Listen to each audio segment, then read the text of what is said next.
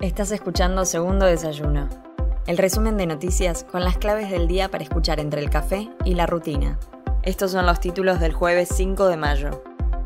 Diputados buscará aprobar hoy proyectos de cáñamo industrial e incentivo a la construcción. La Cámara de Diputados buscará aprobar hoy los proyectos de ley para promover la industria del cannabis y el cáñamo industrial y el del blanqueo de capitales para activar la construcción. La sesión especial será a las 11.30 y se analizarán temas consensuados entre el Frente de Todos y Juntos por el Cambio. Se detectó el primer caso de hepatitis aguda grave. El Ministerio de Salud informó anoche que se detectó un caso de hepatitis aguda grave de origen desconocido en un niño de 8 años en el Hospital de Niños de Zona Norte de la ciudad de Rosario, en Santa Fe.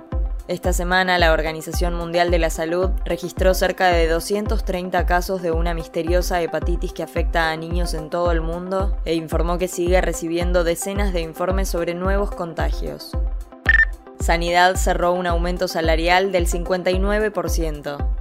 El Ministerio de Trabajo anunció un nuevo acuerdo en el marco de las paritarias 2022, esta vez en el sector de sanidad, para que los trabajadores formales no pierdan poder adquisitivo ante la escalada inflacionaria.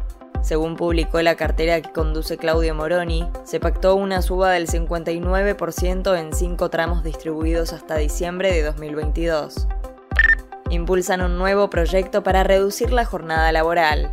El plan es impulsado por el sindicalista Roberto Pianelli, secretario general de Metrodelegados, y propone distribuir 30 horas semanales en cuatro días. Actualmente hay dos proyectos en el Congreso que intentan reducir la jornada. Por un lado está el de Claudia Ormaechea, diputada del Frente de Todos, y por el otro el de Hugo Yasky, legislador también del oficialismo y secretario general de la CTA. El Ministerio de Transporte trabaja en un proyecto para poder viajar sin tarjeta SUBE.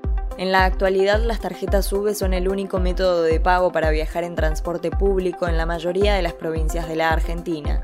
Desde el Ministerio de Transporte aseguran que están pensando un proyecto para pagar cualquier pasaje de transporte público con el celular mediante un código QR que conviva con el método de las tarjetas.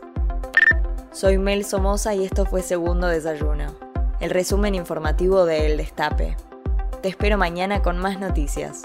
Hacenos parte de tu día. Informate donde quieras, cuando quieras.